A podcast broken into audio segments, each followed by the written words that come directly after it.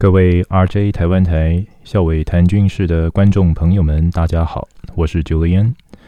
这一集的 Podcast 主要是补充第二讲里面有关于飞机进场速度，还有飞控系统相关的知识，做个补充。首先，我看 feedback 部分，有人问到永鹰前后座高低差。首先，我个人对这东西先暂时不做评论。我们先看几个技术上的问题。先谈谈后座它的阴极射线管，这个东西我们叫 ASHM（After Seat Head Monitor）。过去在飞 F 十六的经验，我们的 ASHM Asian 它是用阴极射线管，而且是单色来显示，它的解析度非常的低，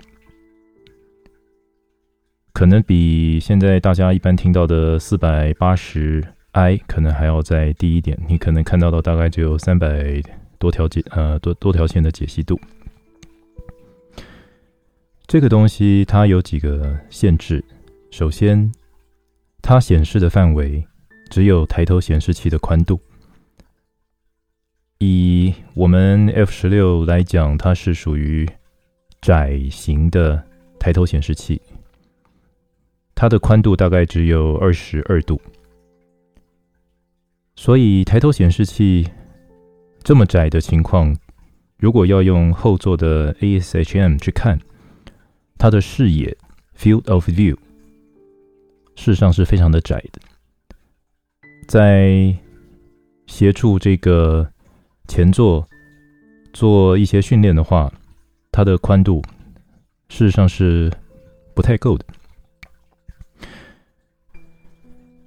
另外，因为它是单色显示，所以在同一个灰阶的物品来讲，如果它是彩色的，我可能用颜色去分辨还可以。可是如果说它的明亮度是接近的，那么在抬头显示器的 Asian 看起来，它会是同一个颜色。目前我们用的 Asian 它的色阶并不是很多，如果我没有记错的话，好像只有十六个色阶。也就是说，当一个空对面的训练的时候，如果地面的对比不是很明显的话，那么我们在后座所看到的东西，它分不太出来哪一个东西是目标。另外，还有一个问题是夜航。我们在飞夜航的时候，因为正前方抬头显示器的正前方是全黑的，所以镜头里面看到的东西。只剩下这个抬头显示器的一些符号啊，比方说地平线啊，或是我们讲的 Gun Cross 飞机参考线以及那个 Flight Path Mark。这个东西在对夜航的训练来说，可以说是完全没有帮助的，因为你看不到任何的东西在正前方。如果说我们假想一个情况，后座教官带前座做夜航的训练，那夜间的时候呢，我们飞机会相互的集合，在没有雷达的情况，只有目视可以作为参考。那么，请问后座的教官如何用抬头显示器去判断我们飞机的接近率？在 F 十六这种有雷达的飞机，我们用雷达追踪离场，在节目中我们有提过。那我提到的是还比较单纯的，在目视天气的情况去做雷达离场，然后集合。可是如果说是在夜间的时候没有雷达，你只能靠目视的话，后座如何用抬头显示器的 ASION？去判断我跟目标之间的接近率，这个都是很值得去探讨的。另外，还有一个因素哈，因为这个阴极射线管，它寿命并不长，可能因为高温，也可能因为震动，常常让这个阴极射线管它的呃零附件呢产生故障，所以我们在飞 F 十六的时候，经常的会有后座的 Asian 故障，然后过 K 表，也就是在我们的那个拐八幺修护的那个表上面呢，我们过 K 表示说这个东西我们是允许代工飞行、带故障飞行。那如果这个东西用在训练上面的话，一旦这个后座的 A 线故障率偏高，就很难想象一旦 A 线故障之后呢，后座的教官如何运用其他的工具去协助学官的训练。像我之前说的，F 十六经常的带故障飞行，我所说的带故障是 A 线故障。那一定会有人问，如果是这样子的话，永鹰机可不可以带故障飞行？我个人的意见是在 F 十六这个部队呢，已经是成熟完训的人，后座的人需不需要 A 线？其实有的时候还不一定。你只要前座呢是一个合格的飞行员，都不太会有问题。可是今天我们教练机的目标是前座学员，后座是教官，学员也有很多东西他还不知道，也不懂。所以我们需要用更多的辅助的东西呢，去指导它，去教它怎么飞，怎么做。所以在故障率 Asian 的故障率，你没有办法保证说有足够的这个 MTBF 的话呢，这个将会是一一个很大的问题。接下来我们聊一下马丁贝克弹射椅。我们知道，永英机它的弹射座椅呢，是继承 IDF 使用的 Mark 12马丁贝克弹射椅。这个弹射椅呢，各位有机会可以再去翻一翻网页的照片。正常来说，弹射座椅的最上方有座舱的穿刺器。我先说一下这个 IDF 它的弹射的程序，各位可以看照片上面 IDF 的驾驶舱，还有永鹰的驾驶舱，它的正上方都有一条线，那条线呢，事实上是火药。当我们要弹射座椅制动的时候，它的火药线会爆炸，让这个。座舱罩的明胶先碎裂，然后呢，这时候弹射座椅才会制动，用这个穿刺器把残余的这些呃座舱的碎片呢冲开，然后弹射出去。在理想的情况下的话，各位可以看一下前后两边哈，它的相比较。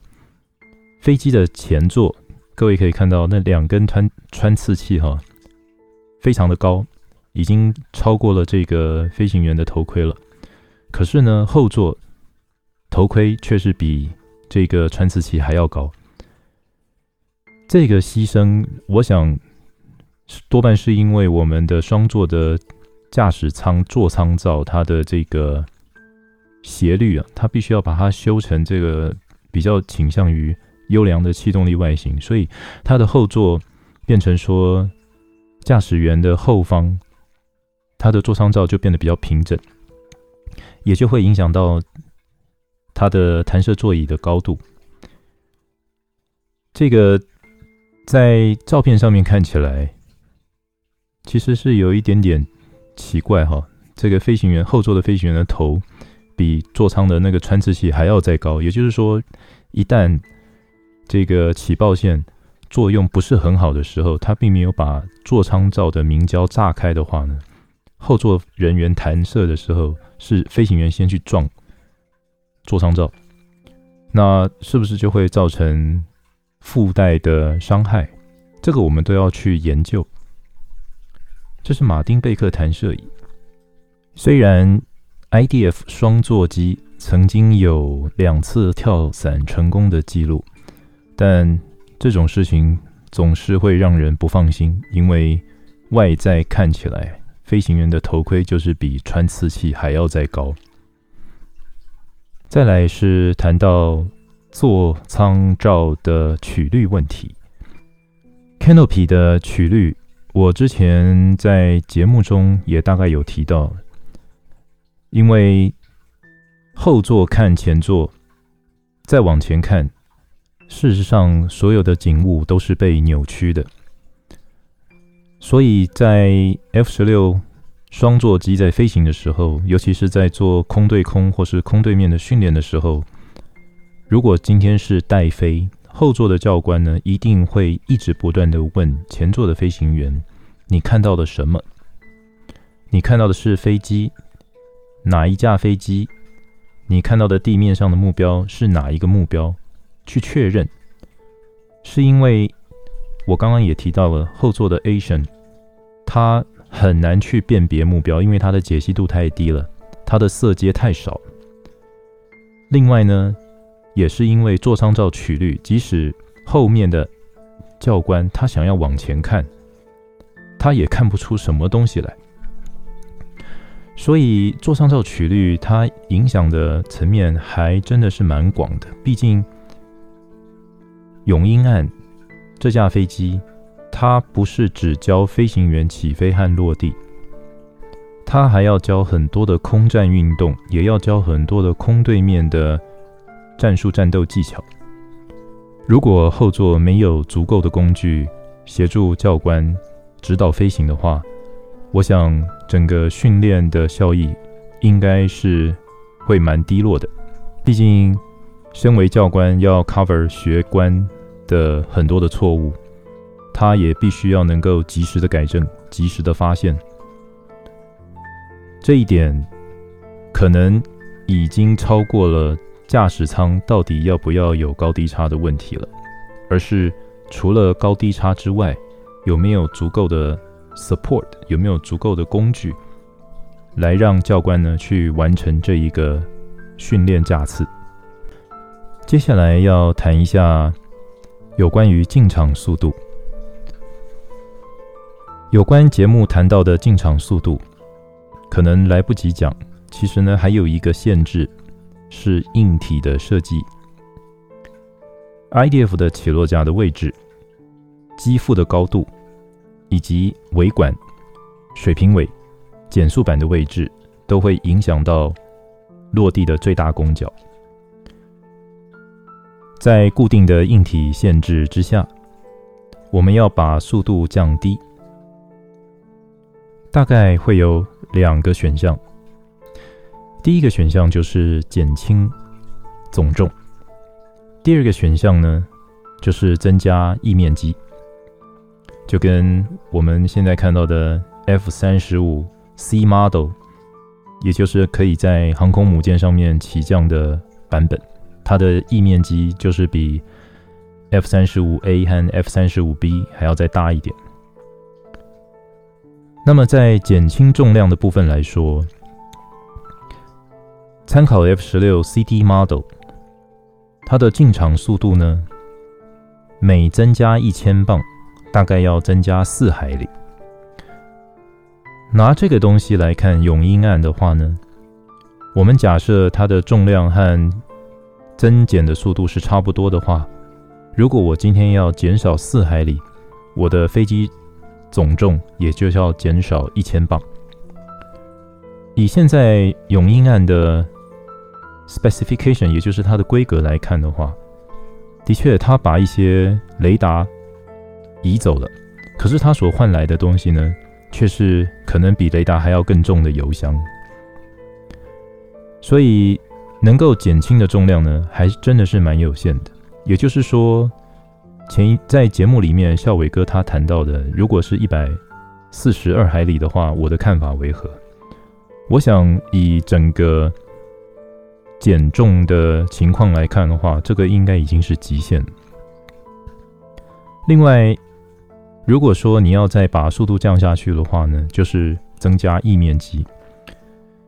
可是增增加了主翼的翼面积，你等于半个飞机要重新设计，你整个风洞可能要重跑，甚至于说整个飞控系统你要重写。那时间压力放在那边，大概半年的时间，你要把整个结构做构改，主翼面要放大。然后呢，飞控整个要重写，风洞要重吹的情况的话呢，我想应该是缓不济急。既然谈到了飞控，那我们就聊一聊什么是飞行品质，以及飞控的测试重点在哪里。我在校委的节目里面有提到，线传飞控是为了要提升操控品质。在谈操控品质之前，我想先解释一下什么叫做静态稳定，什么叫动态稳定。我们常常讲这个 F 十六呢是先天的静态不稳定，或或或是我们讲的这个松弛不稳定，什么很多的奇怪的名词都出来了哈。那基本上它就是一个先天不稳定的设计。怎么个不稳定法呢？它是。升力中心在重心之前，也就是说，如果我今天没有飞控系统去调整这架飞机的话呢，我的飞机在转弯的过程，我必须要推杆。为什么呢？因为升力中心在重心之前，它会一直不断的增加飞机的机力，所以。我曾经有一个架次是飞 F 十六 Vista，在节目中也提过的。它这这个 Vista 呢，它可以在空中哈、哦、直接把你的 F 十六的飞行电脑关掉。那关掉了之后呢，真的就是一个完全的 raw data 的 F 十六。我大概就飞了几个转弯，然后几个爬升下降。事实上，它不是不能飞，而是它会进入很多的拍了无法预期的动作，比方说。我刚刚讲的，你转弯的时候，如果说你没有去顶杆的话，它的机力会越来越大，一直到超机为止。这个是属于静态稳定的部分，它是先天型的静态不稳定。我们的飞控系统就是要把这个静态不稳定呢写成动态稳定。当我做了一个输入之后呢，它的飞机会借由飞控系统让这架飞机。变回稳定的状态。飞机哈，这个东西可以说是一个弹簧阻尼系统。我们把升力中心当作是支点，当操纵面施力，比方说升升降舵或是方向舵，产生了攻角，不管是俯仰的 alpha 还是偏侧的贝塔。改变了姿态，那么整个水平尾或是整面的直尾翅，它就变成阻尼。我们都知道哈，弹簧阻尼就是当你拉长弹簧的时候呢，它会开始摆荡，开始会 oscillation。如何让这个 oscillation 慢慢的减少，就是靠我们的阻尼系统。各位可以想象一下，汽车的这个减震就是这个原理。简单说哈，通常哪一个地方最需要控制力的，哪一个地方最需要稳定的，那么它的稳定面就会做得很大。我们看一下 IDF 还有永英的照片哈，不管是什么角度的，我们都可以拿来看一看。各位有没有发现直尾翅的面积特别大？如果说我刚刚讲的成真的话，那各位。听众呢，应该就可以想象一下，为什么它会做那么大，表示它的偏侧 （lateral directional） 滚转和偏侧这一部分呢，一定 something wrong，所以它必须要用这么大的一个面积呢去当阻尼。那飞控有 open loop，也就是开放回圈，也有 close loop，封闭回圈。开放的 open loop。我们叫 flying qualities，这个东西是飞机本身的飞行特性。当我做了一个简单的输入之后呢，可能是 step input，或是 pulse input，或是 doublet。之后，试飞员他就把双手放开，双脚也放开，完全不碰操纵系，然后呢，去看一看这架飞机它的震荡是收敛，还是持续，还是不断的扩大。这个是飞机本身的。开放回圈的飞行特性，close loop，封闭回圈是飞行员把驾驶杆握住，然后呢，变让这个飞控系统呢变成一个封闭的回圈。这样子的交互作用下来，我们叫 handling qualities，也就是所谓的操控品质。飞行员他握了驾驶杆，操作了这架飞机。整体看起来的所有的回馈，是我们试飞员最关切的项目。为什么我们会去关注 handling qualities 这个问题呢？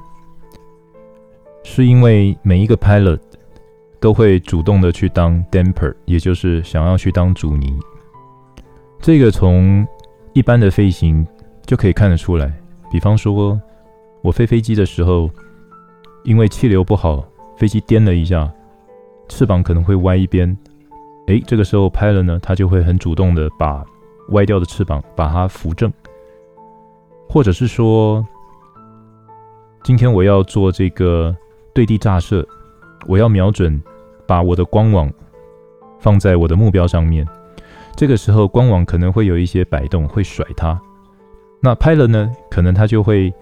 诱导这个正在甩的光网呢，把它慢慢的扶回它应该要走的轨迹上面。所以，我们每个 pilot 都会去当一个 damper。可是呢，如果今天飞控系统设计的不好的话，这个人体主动式的 damper，它会让这个飞机的反馈变成一个相反操作。那很多人都一定会问。既然会有这些问题，为什么不在模拟飞行里面呢？就把这件事情解决？我必须要说哈，飞控系统是唯一没有办法做模式模拟的东西，因为人的行为是没有办法被模拟、被建模的。人的思考，每个人的思考的顺序都会不一样。每个人的切换的速度都不一样，每个人的，比方说，我今天要做向右转的一个动作，我先加油门，你可能就会先压杆，所以每个人的先后顺序还有整个模式，事实上是完完全全都不会很相同的情况下，我就很难做出一个人的决策模型，然后放在 close loop 里面。所以我们就需要试飞。我们在飞控系统上面花了很大的功夫，其实只为了解决两样东西。第一个叫做 stick sensitivity，也就是我们的驾驶感的敏锐度。另外一个东西呢，叫做 phase lag，相位延迟。Stick sensitivity 和 face lag 这两个东西，如果交错在一起的话，它很容易产生 PIO，就是俗称的飞行员诱发震荡。不过这个名词呢，我们在试飞学校的时候一直强调，飞行员是不会去主动诱发震荡的人，完完全全是因为飞控系统设计不良所导致。所以呢，名词。改成 Pilot in the Loop Oscillation（PIO）。今天这一集 Podcast 我就先讲到这边，后面还会再针对 PIO 的形成再做进一步的解释，同时也会针对永英案的一些系统工程上面的知识分享给大家。谢谢大家的收听。祝各位二零二一年新年快乐！再会。